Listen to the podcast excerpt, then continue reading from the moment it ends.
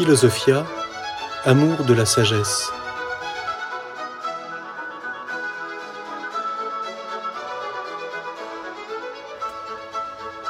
L'histoire de la philosophie.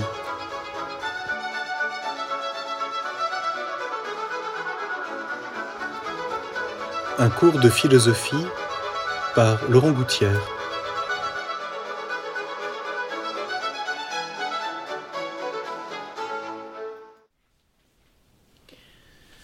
Donc nous avons vu la fois dernière l'importance d'un philosophe qui est euh, un tournant, euh, celui qu'on appelle Anaxagore, qui certes s'intéresse comme la plupart des présocratiques euh, au monde physique, mais apporte quelque chose de nouveau.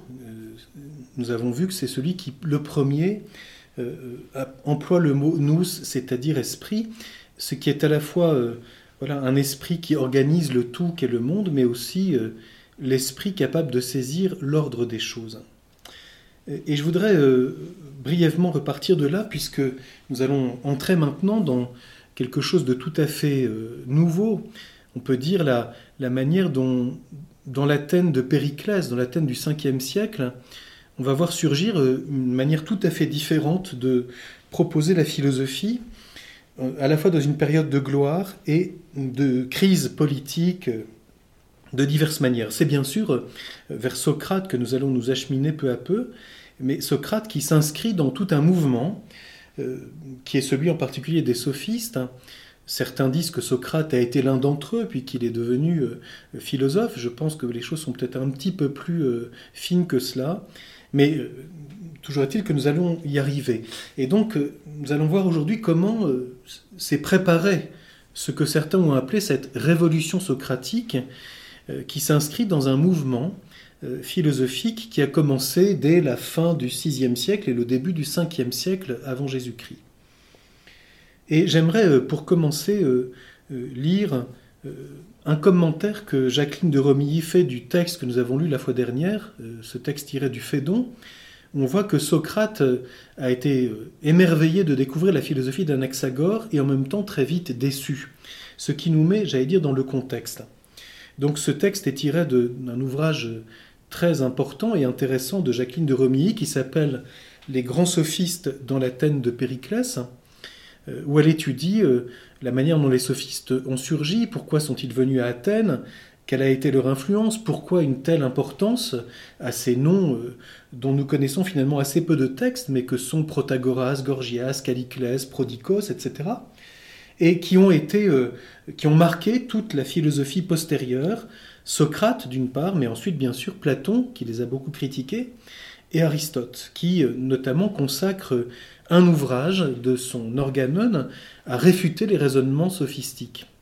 Euh, nous verrons comment les choses se sont peu à peu faites et pourquoi les sophistes ont été à la fois admirés, ont eu un succès considérable, et comment peut-être en réalité, à travers certains de leurs disciples, ce qu'on a parfois appelé la seconde sophistique, ils ont euh, provoqué une crise et des réactions violentes de l'Athènes euh, de la fin du 5e siècle, ce qui a quand même abouti finalement à, la mort et à la, condamnation et à la mort de Socrate qui, j'allais dire, a payé pour eux tous.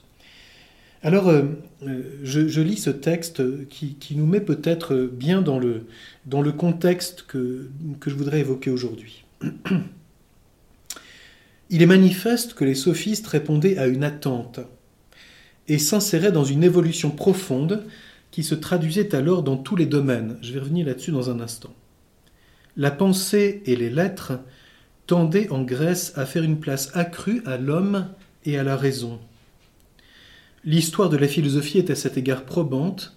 Elle passe de l'univers à l'homme, de la cosmogonie à la morale et à la politique. Jusqu'au premier tiers du Ve siècle, la philosophie, qu'elle soit ionienne ou de Grande Grèce, avait entendu révéler les secrets de l'univers. Donc euh, c'est bien que nous lisions ce passage parce qu'on voit bien comment cela résume et, j'allais dire, rassemble tout ce que nous avons étudié dans les très nombreuses leçons précédentes. Cette espèce de d'itinéraire progressivement de la philosophie avant Socrate qui s'intéresse d'une façon euh, euh, principale, on peut le dire, à la connaissance du monde physique, donc à une philosophie de la nature. Même si, bien sûr, il y a quelques incursions dans d'autres domaines. Les pythagoriciens, nous l'avons vu, s'intéressent à la destinée humaine et aussi, par conséquent, à déjà une sorte de morale. Euh, ils s'intéressent aux mathématiques, etc. Bon.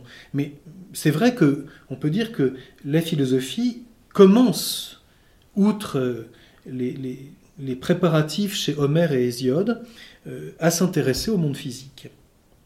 Alors, elle poursuit cela est vrai non seulement de Thalès, d'Anaximandre ou d'Anaximène, mais encore d'Héraclite, de Parménide ou d'Empédocle. Et puis, à l'époque de Périclès, je reviendrai sur ces dates dans un instant, c'en est fini de ces maîtres de vérité. Parmi ceux dont Périclès suivit l'enseignement, on trouve à côté de divers maîtres connus Anaxagore. Anaxagore était né en Asie mineure, mais il était venu vivre à Athènes. Or, la vie de Périclès de Plutarque le présente comme un rationaliste. Plutarque raconte en effet comment, à propos d'un bélier à cornes uniques dont on avait apporté la tête à Périclès, le devin Lampon interpréta le fait comme un présage, mais comment Anaxagore, ouvrant le crâne, en donna une explication purement physiologique?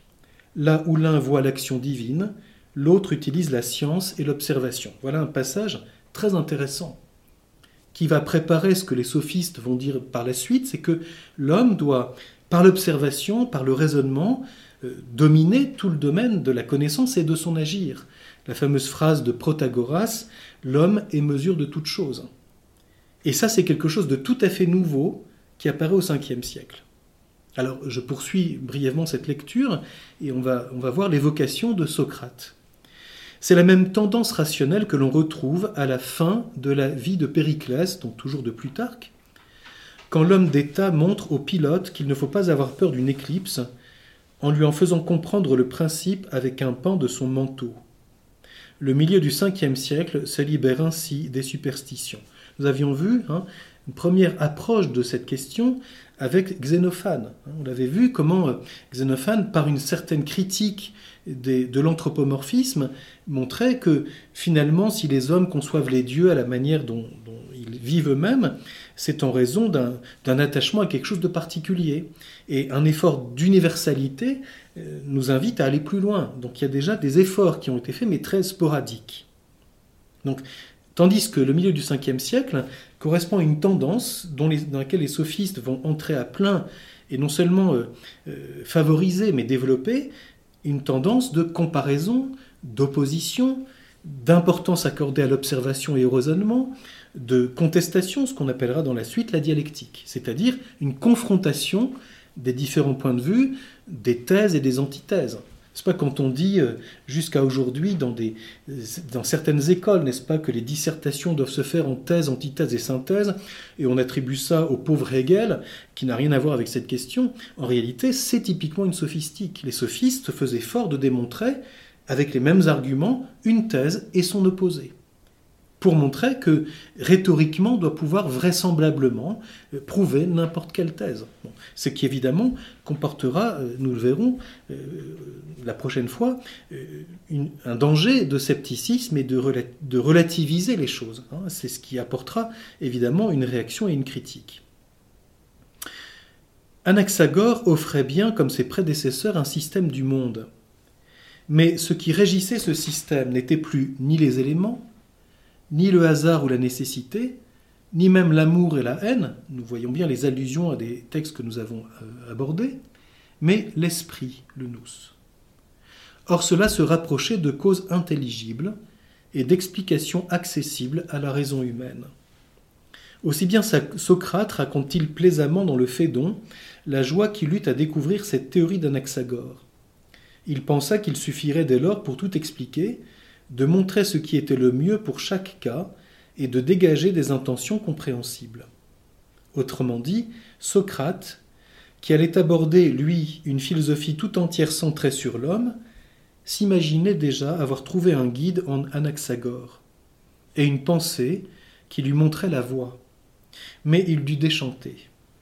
Il y avait bien une amorce, une possibilité, mais la suite du texte, le texte c'est le Phédon de Platon, rapporte sur le même ton la déconvenue de Socrate poursuivant sa lecture et perdant ses belles espérances quand il voit mis en cause, au lieu d'une finalité rationnelle, des éléments matériels divers et étrangers à la raison. Ces causes matérielles le déçoivent. Il imagine que, si l'on demandait pourquoi il est assis en ce lieu, le philosophe, Anaxagore, irait chercher mille explications matérielles, dirait que son corps est composé d'os et de nerfs, fonctionnant de telle ou telle manière, mais négligerait de dire la vraie raison, à savoir que, condamné, il a, lui, jugé meilleur d'être assis en ce lieu et plus juste d'y demeurer pour subir la peine qui l'attend. Je vous rappelle que le Phédon, c'est le dialogue dans lequel Platon met en scène la mort de Socrate, donc euh, après sa condamnation, que Socrate évoque notamment dans euh, l'apologie de Socrate, qui met en scène le procès et la condamnation de Socrate, le Phédon met en scène Socrate au moment où, dans sa prison, il va boire la ciguë, et donc où il fait ses adieux à ses disciples. Et donc, Socrate dit la vraie cause pour laquelle je suis ici, c'est que j'ai choisi d'y être. Donc ça relève de ma volonté. Et c'est pas parce que mes os ou mes muscles ou mes nerfs sont euh, agencés de telle ou telle façon. Donc autrement dit, on voit bien euh, ce que Jacqueline de Romilly évoque ici, qui est bien un renvoi à ce texte du Phédon que nous avons lu la fois dernière. Euh, Socrate voit chez Anaxagore le, début d'une explication dont la cause relève de l'homme et de l'intelligence, et euh, d'autre part une déception quand finalement Anaxagore, j'allais dire, donne sa langue au chat et euh, considère que c'est la cause matérielle qui explique tout. Donc on voit bien ce passage. Hein.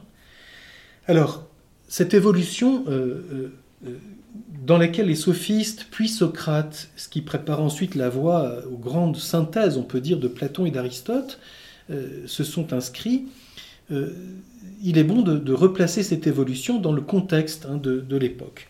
Je le fais brièvement parce que euh, nous avions vu au tout début de ce cours euh, euh, les rapports entre la philosophie et l'histoire, mais si par exemple dans l'histoire de la pensée grecque, un moment où cette, influence de l'histoire jouera un rôle important, c'est justement le 5e siècle. Et donc il est utile de le, mentionner brièvement.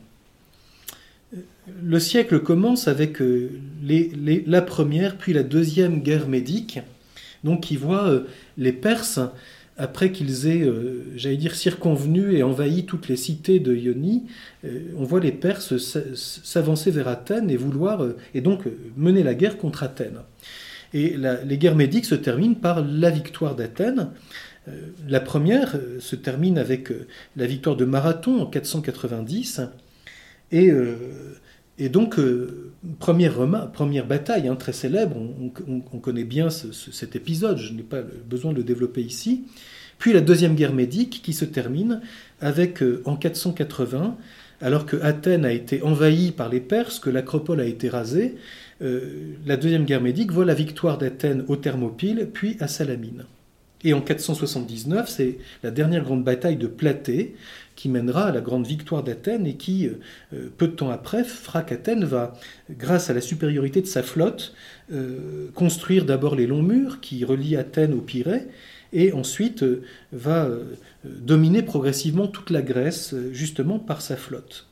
J'aimerais lire ici un passage de, l'ouvrage de André-Jean Festugière sur Socrate, c'est un livre ancien qui date de 1934, mais brièvement un passage qui fait bien comprendre l'enjeu dont, dont, je parle maintenant. Les victoires de Marathon, de Salamine, des Thermopyles ont fait au monde un précieux cadeau elles lui ont donné l'esprit. Les Grecs y furent vainqueurs de ceux qu'ils nomment les barbares. Certes, Mèdes et Perses n'étaient pas dépourvus d'une civilisation, même brillante, mais c'étaient d'autres modes de pensée, de sentir, ou plutôt un amas de tendances mal ordonnées, un chaos. À l'immense cohue de l'armée perse, Hérodote oppose la petite phalange, œuvre d'intelligence. Salamine et le triomphe de l'esprit. Sans doute encore, la Grèce au VIe siècle, au temps de Pisistrate, était déjà la Grèce, mais comme la chrysalide annonce le papillon. Ce rude choc, le choc c'est que Athènes a été envahie et rasée, et c'est là que euh, les Athéniens se réfugient sur la mer et obtiennent la grande victoire navale de Salamine. Et donc, euh, c'est pourquoi euh, rajoute donc la Grèce au VIe siècle était déjà Grèce, mais comme la chrysalide annonce le papillon, ce rude choc délivra la belle nymphe les flots qui baignent Éleusis la virent sortir du sommeil. On, connaît bien comment les Grecs, par la ruse, ont finalement euh, empêché la flotte perse de manœuvrer, qui était trop euh, imposante, et donc euh, ont battu, si je puis dire, à plate couture la flotte perse. Donc on voit bien ici hein, le débat qu'évoque Festugière, le triomphe de l'intelligence, c'est pourquoi la Grèce, avec ce point de départ de la domination d'Athènes culminera euh, avec le règne, si je puis dire, de Périclès, euh, va, va être ce qui caractérise le 5e siècle. Euh, je mentionne hein, que la victoire de Platée date de 479, Socrate, pour sa part, naît dix ans après, en 469. après ces grandes victoires, Athènes fonde enfin, une ligue, ce qu'on appelait la ligue, la ligue, de Délos, puisqu'au point de départ, euh, c'est dans l'île de Délos que euh, cette ligue de toutes les cités qui voulaient s'allier à Athènes euh, venait déposer leur tribut, en échange de quoi Athènes, par la domination qui était celle de sa flotte, s'engageait à les protéger. Donc Athènes avait tout un nombre de cités tributaires qui apportaient les tribus à Délos, puis ensuite, ce, trésor a été transféré à Athènes même, et c'est ce qui a permis à Athènes de développer énormément euh, l'architecture, les arts, euh, et euh, d'acquérir une certaine, plus qu'un certain, un certain bien-être. C'est cela qui va permettre le développement de cet âge d'or qui est l'âge de Périclès. En 460, c'est justement la réforme de Périclès qui accède au pouvoir et qui restera jusqu'en 429. Puis, on, voit une lente chute d'Athènes, puisqu'en 431, donc à la fin de, l'exercice du pouvoir par Périclès, qui a été constamment reconduit dans ses fonctions, euh, en 431 commence la guerre du Péloponnèse qui oppose Athènes, on pourrait dire la mer, l'empire maritime, le commerce, les arts, la liberté, la démocratie, et Sparte, au contraire, tenant, euh, on pourrait dire, du parti conservateur. Hein, et c'est ce qui fera d'ailleurs que Athènes connaîtra de, grandes déceptions, puisque dans le parti euh, aristocrate d'Athènes, on pourrait dire les conservateurs qui justement se sont opposés aux sophistes et à ce, développement poussé par les démocrates, euh, où Périclès était à la tête de ce parti, eh bien, il y aura des traîtres qui iront euh, hein, s'allier à Sparte pour favoriser la perte d'Athènes. S'ajoute à ça un événement très important qui a beaucoup marqué les esprits, tant les historiens que euh, la médecine, etc. C'est la grande peste d'Athènes en 430. Et donc on voit ici, à partir de, la, de, la, de, la, de 431, la fin du pouvoir de Périclès, puis euh, ensuite euh, les 30, etc., la tyrannie s'installe à Athènes, et cela se termine par la prise d'Athènes par Sparte en 404, donc quelques quelques années avant la mort de Socrate, qui est mort en 399. Alors la vie de Socrate, on le voit, qui, va être contemporaine de tout cet épanouissement, euh, à la fois euh, politique, euh, artistique, littéraire, philosophique, cette vie va être contemporaine de cette arrivée des sophistes qui vont tous enseigner à Athènes, alors qu'ils sont tous d'origine étrangères, si je puis dire. Ils ne sont pas citoyens d'Athènes. Tant Protagoras, Gorgias, etc. viennent d'autres cités, mais viennent à Athènes et nous allons comprendre pourquoi. Alors, je résume brièvement en disant que ces 70 ans, ou ces, ces, moments où à la fois on voit la, gloire d'Athènes, sa puissance, son prestige, c'est tout de même elle qui a libéré la Grèce du joug des Perses, euh, va en même temps connaître cette décadence et finalement cette ruine à la fin du, du 5e siècle. Euh, au fond, dans l'histoire politique d'Athènes, elle est marquée, et c'est très important de le comprendre, par une lutte entre deux grands partis. Ceux qu'on appelle les aristoïs, hein, les meilleurs, qui sont au fond, on pourrait dire, euh, une aristocratie terrienne euh, à l'éducation traditionnelle, celle que l'on enseigne par les poètes et les pédagogues, donc une éducation des héros, une éducation à la vertu, euh, où essentiellement euh, on, passe sa vie dans une sorte de, de, vie libérale, avec une éducation familiale et très peu de réflexion scientifique. Les auteurs sont tous unanimes pour décrire une Athènes qui était jusqu'à l'arrivée des sophistes peu en contact avec les développements philosophiques de Lyonie et de la Grande Grèce. Et puis, face à ce, on pourrait dire, à cette aristocratie terrienne, hein, on a le parti du démos, du peuple. Faisons attention, il ne s'agit pas ici des esclaves ou des métèques, mais bien d'une aristocratie, mais d'une aristocratie prenant le parti du peuple et s'attachant avant tout à l'ouverture par le commerce et par la mer. On pourrait dire voilà un affrontement tout à fait intéressant qui a d'ailleurs fait réfléchir beaucoup Aristote et beaucoup plus proche de nous Hegel en, posant la question de l'influence de la géographie et notamment à Athènes, la proximité avec la mer et l'enracinement euh, dans un territoire bien précis, euh, cet affrontement entre la terre et la mer. Hein. voilà quelque chose d'assez euh, intéressant à réfléchir. Et ce, cet affrontement. Le, parti du démos est ouvert beaucoup plus à l'innovation, euh, va euh, développer euh, l'art de la parole, etc., puisque la, réforme de Périclès va consister au fait que chaque citoyen doit pouvoir librement s'adresser à l'Assemblée, se défendre lui-même, quelqu'un qui, qui est confronté à un procès à Athènes, n'a pas d'avocat, il se défend lui-même et donc chaque citoyen est invité à pouvoir euh, euh, avoir l'art de la parole. Et euh, donc ce, mouvement hein, du 5e siècle va, va, voir apparaître de, nouvelles, de nouveaux développements que j'aimerais très brièvement situer là aussi. D'abord un développement de la politique et du droit, et donc une réflexion sur la justice. Est-il juste de prendre telle décision euh, Comment faut-il régler euh, le rapport d'Athènes et des autres cités euh, Qu'est-ce que c'est que le, qu'est-ce qui fait qu'un tribut est juste ou non Comment rend-on une décision de justice? Voilà des, débats qui apparaissent dans l'Athènes où la démocratie va être peu à peu ce qui va être victorieux. Hein. La victoire de Périclès, qui accède au pouvoir avec sa réforme, c'est la victoire du Parti démocratique.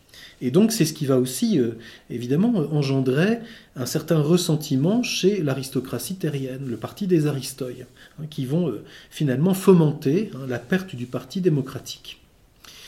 Euh, c'est aussi le moment où on voit apparaître l'histoire, avec le grand historien Hérodote. Hérodote est celui qui a raconté les guerres médiques, et alors que jusqu'à présent, les, historiens euh, précédents balbutiaient euh, en, racontant les origines mythologiques et, divines d'une cité ou d'une autre, Hérodote est le premier à, mettre en lumière, bien sûr, euh, après lui, qui racontera la guerre du Péloponnèse, ce sera surtout Thucydide, qui lui a été disciple des sophistes, qui mettra en lumière les causes humaines. Mais déjà Hérodote est le premier, à, surtout quand il parle de l'histoire d'Athènes, à mettre en valeur les la causalité humaine, euh, comment un événement s'est produit de telles raisons, etc., et que ce n'est pas derrière les dieux qui tirent toutes les ficelles, comme on le voit en particulier chez Homère. C'est aussi le moment où apparaît la tragédie. Euh, en tout cas, les grands auteurs qui nous restent, et on voit très bien l'évolution de Échille à euh, Sophocle, puis ensuite Euripide. Alors là, c'est très intéressant à noter. Hein. Euh, Euripide, clairement, a été disciple des sophistes, mais Échille, qui est encore la, tragédie la plus religieuse, cependant, hein, met en lumière la, causalité humaine. Et bien sûr, c'est encore beaucoup plus présent chez Sophocle, hein. ce qui fait que on voit, à la différence de l'éducation traditionnelle qui transmettait les poèmes d'Homère et, et la théogonie d'Hésiode, on voit chez les tragiques, il ne faut pas oublier l'influence et l'importance qu'avait le théâtre, qui est encore un art de la parole, dans l'Athènes du 5e siècle, hein, avec euh, ce qui nous en reste, qui est finalement peu de choses, mais on pouvait passer trois jours de suite au théâtre en assistant à des cycles de tragédies qui mettaient en scène hein, euh, une quantité de sujets à la fois familiers en même temps avec une évolution et une réflexion. C'est aussi le moment, euh, on, voit, c'est Périclès qui favorisera bien sûr la construction de l'acropole, du Parthénon, etc et la sculpture, notamment avec Phidias, qui est quand même contemporain de Périclès. Et Phidias, c'est bien sûr le sommet de la, sculpture classique grecque, et c'est le moment où disparaît euh, peu à peu de la sculpture euh, les animaux mythologiques. Il ne reste qu'un seul animal, c'est important de le soulever, c'est le cheval, et euh, où on met en lumière la figure humaine et l'harmonie du corps humain. Et puis bien sûr, c'est aussi le développement de la médecine. Hein. Nous avons déjà brièvement évoqué la fois dernière la place d'Hippocrate. Hippocrate est aussi contemporain de cette période, et c'est le moment où on commence à élaborer une médecine rationnelle qui s'intéresse à l'observation, euh, essaie de comprendre des causes, essaie de comprendre le fonctionnement euh, du corps humain.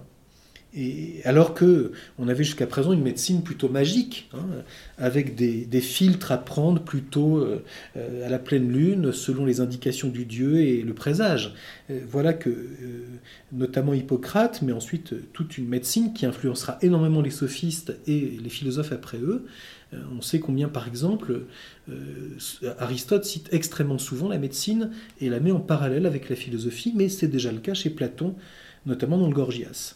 Et, donc voilà toute une efflorescence hein, à la fois de, de l'art, de la parole, de la politique, euh, de la médecine, de l'histoire, qui, qui, peu à peu hein, euh, oriente euh, l'intérêt, on pourrait dire, sur la place de l'homme et sa, son action et finalement la liberté, puisque nous sommes hein, au moment où, la démocratie athénienne commence peu à peu à, à prendre son, son caractère. Donc pourquoi hein, les sophistes qui se sont, arrivés dans ce mouvement, euh, ont-ils pu avoir une telle euh, importance euh, et une telle influence? Nous verrons la fois prochaine la manière, enfin ce qu'ils mettaient en lumière et comment c'est quelque chose qui a provoqué ensuite une, crise. Mais il faut d'abord voir pourquoi ont-ils eu un tel succès. Hein. Il y a un livre à lire de Platon, c'est le Protagoras, hein, le dialogue du Protagoras qui met en scène hein, Socrate réveillé de bon matin par un, jeune qui vient le prévenir que Protagoras est arrivé à Athènes et qu'il faut aller à tout prix là où il se trouve. Alors Socrate se met en route de bon matin et il, il arrive dans la maison où se trouvent tous les sophistes et tout le début du Protagoras écrit avec beaucoup d'humour et même d'ironie hein, la manière dont les, sophistes, chacun dans euh, l'un allant et venant avec ses disciples, l'autre siégeant sur un trône, le troisième étant encore dans son lit, et comment euh, Platon raconte cette, cette visite de Socrate aux sophistes, et ça fait comprendre le, succès qu'ils avaient, hein, toute la, on pourrait dire toute la jeunesse dorée et le, parti, les, partis qui comptent se rapportent aux sophistes. Et on sait combien euh, ils ont eu d'influence sur tous les arts de l'époque, y compris les techniques. Alors bien sûr, euh, la première note, c'est euh, justement, comme je l'évoquais, la place de la démocratie. Et donc l'importance de la parole. Il faut débattre des problèmes politiques, juridiques, moraux, et les sophistes font fort de proposer une techné, un art de la parole que certains rapportent à l'art politique. Protagoras et Gorgias, là-dessus, sont tout à fait euh, emblématiques. Donc bien sûr, il y a un élément, euh, j'allais dire, de technique, d'apprentissage de la rhétorique. Il y a bien ici un aspect pragmatique. Il faut obtenir euh, euh, le succès, la victoire par la parole, mais c'est plus que cela. Parce que la parole devient aussi le moyen par lequel on cherche à persuader et à progresser dans son propre raisonnement. Et donc c'est toute une question que Platon en particulier euh, posera de façon extrêmement nette dans le Phèdre. Hein. Ce sera, faut-il finalement rejeter la rhétorique, comme il le fait au début, ou bien faut-il l'intégrer comme un outil à la fois de communication de la pensée, mais aussi qui permet, dans le débat, de faire progresser la réflexion? Platon insiste beaucoup sur euh, le fait que Athènes, et on retrouve ça jusque dans euh, des choses bien postérieures, et, par la démocratie est la ville dans laquelle on accorde tellement d'importance au discours, à la parole, à la parole publique, à la parole juridique, à la parole euh, politique. Et voilà quelque chose qui, qui est très intéressant et qui, bien sûr, est toujours, euh, toujours actuel. J'aimerais, euh, pour illustrer ce que je viens de dire, euh, lire encore un bref passage de Jacqueline de Romilly. Athènes a mûri dans l'évolution que l'on a décrite, hein, celle que je viens d'évoquer, et qui privilégiait de plus en plus l'homme et la raison. Elle s'était penchée, son théâtre en fait foi, vers les problèmes de l'éthique, du droit, de la guerre et de la paix. Elle s'était révélée dans les guerres médiques et dans les décennies qui suivirent la grande puissance maritime, fière de ses navires et de son art de la manœuvre, donc à la pointe du progrès et de la techné par contraste avec Sparte, la conservatrice. En plus, elle découvrait tous les problèmes de la démocratie. Elle découvrait donc ensemble les débats sur les institutions et les salaires, sur la guerre et la stratégie. Elle découvrait également tous les problèmes de la gestion d'un empire, les questions du droit et de la force, celles de la validité des traités, du commandement d'un seul, du rôle joué par la peur ou par les espérances naïves. Toute une connaissance de l'homme s'élaborait avec, ainsi avec frénésie.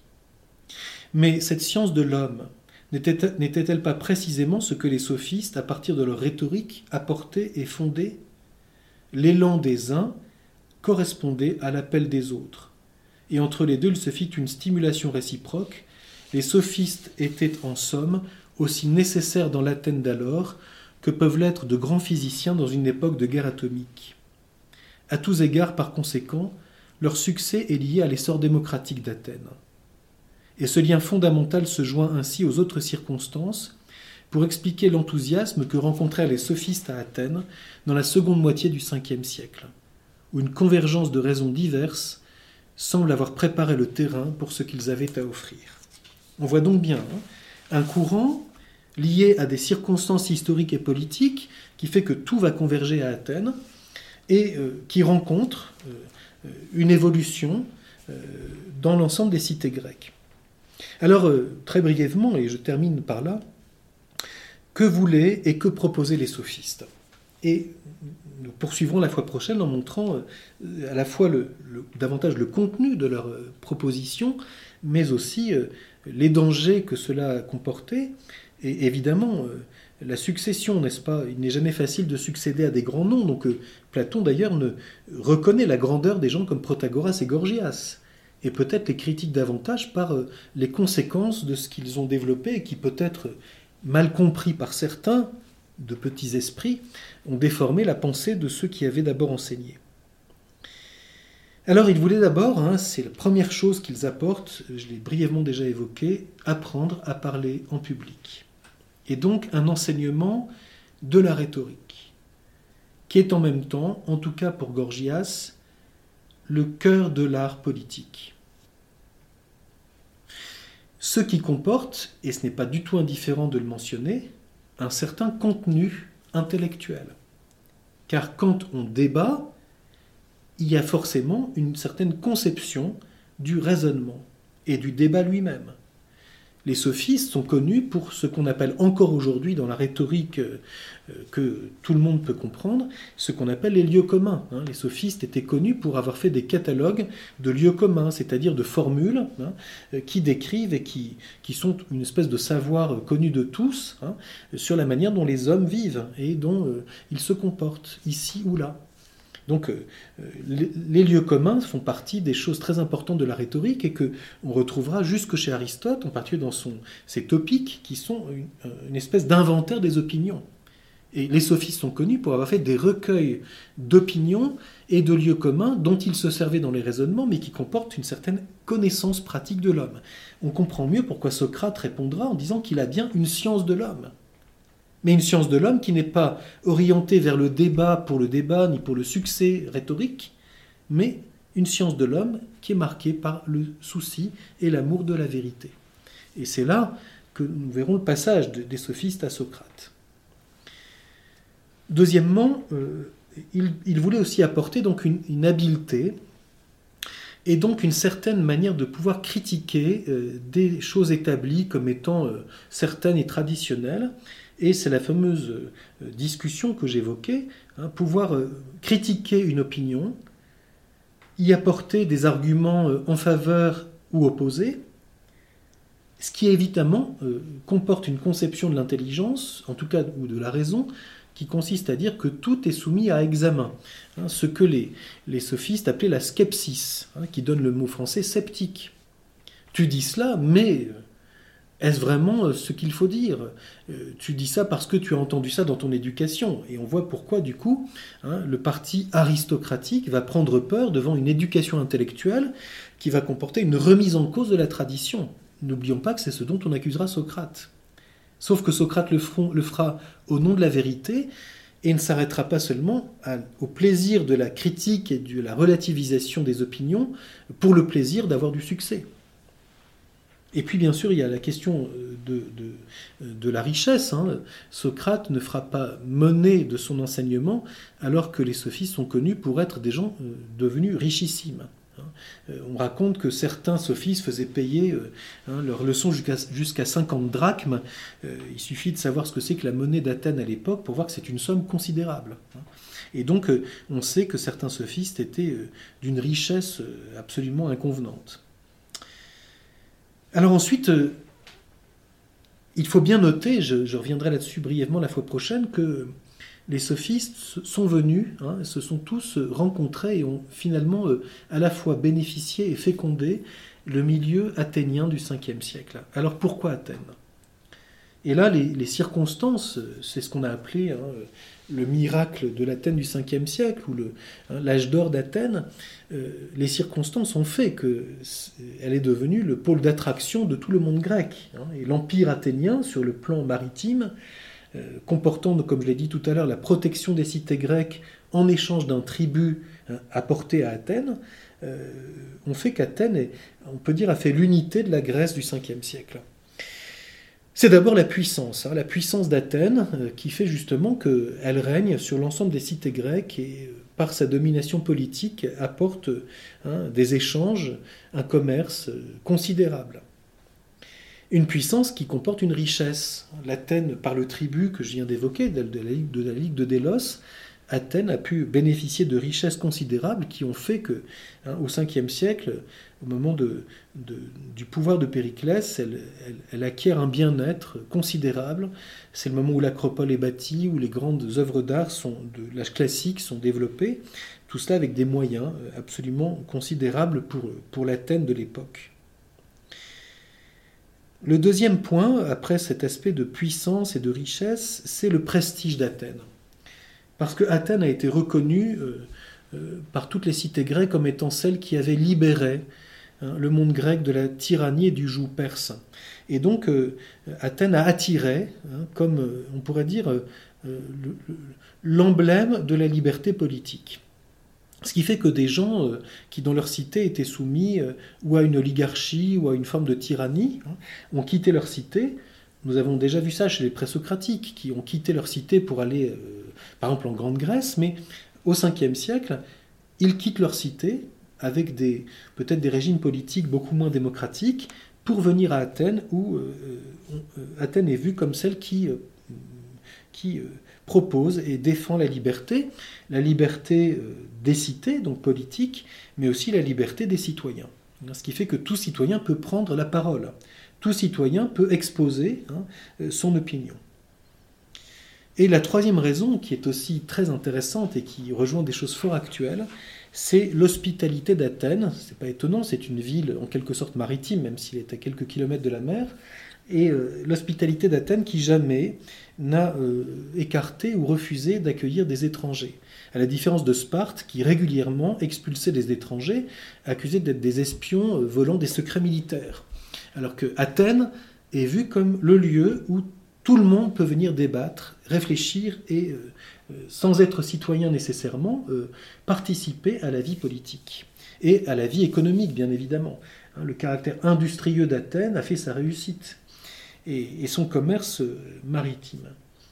Et là, il y a ici quelque chose du côté d'une mentalité qui est très intéressante. Un historien souligne que euh, les deux seules condamnations à mort sont celles de Socrate et puis celle d'un autre personnage contemporain, mais que ce sont des Athéniens et que jamais euh, Athènes n'a euh, rejeté les sophistes ou ne les a condamnés. Elle a pu bien sûr s'opposer à, leurs argumentations, mais jamais elle ne s'est enfermée je dirais par frilosité ou peur, hein. ce qui n'empêche pas évidemment une réflexion politique sur l'équilibre de la population, etc. Mais toujours est-il que ça fait partie de la tradition athénienne, cette hospitalité qui fait que toute personne qui vient participer à Athènes, à la vie politique, à l'éducation, euh, à l'art, etc., est le bienvenu. Et donc c'est une sorte déjà de contexte qui favorise l'échange, la confrontation, bien sûr qui va comporter aussi, hein, nous le verrons, ses dangers. Le danger, ce sera celui du relativisme, c'est-à-dire que finalement euh, tout se vaut et qu'il n'y a pas forcément de vérité, hein, doctrine que propageront certains disciples des sophistes. Cela joint bien sûr à des défaites militaires qui fait que Athènes se retournera contre certain une certaine manière de concevoir l'éducation chez les sophistes. Alors nous verrons ça la fois prochaine. Hein. Nous verrons que le problème principal qui va réunir à la fois les sophistes et, euh, aboutir à, ce personnage extraordinaire qu'est Socrate, c'est le problème de l'éducation. Je l'ai déjà évoqué tout à l'heure, l'affrontement entre les aristoïs et les démocrates, qui est celui de la terre, de la tradition, on pourrait dire des conservateurs, et des gens inventifs, de la mer, du commerce, de l'ouverture, de l'accueil, va évidemment se concentrer autour du problème de l'éducation. Face à une éducation traditionnelle, somme toute assez frustre, les sophistes vont proposer une éducation intellectuelle, par le débat. Et c'est pourquoi Socrate, qui arrivera sur ce terrain, dira oui, la confrontation, oui, l'interrogation, oui, le débat, mais pour chercher la vérité de l'homme.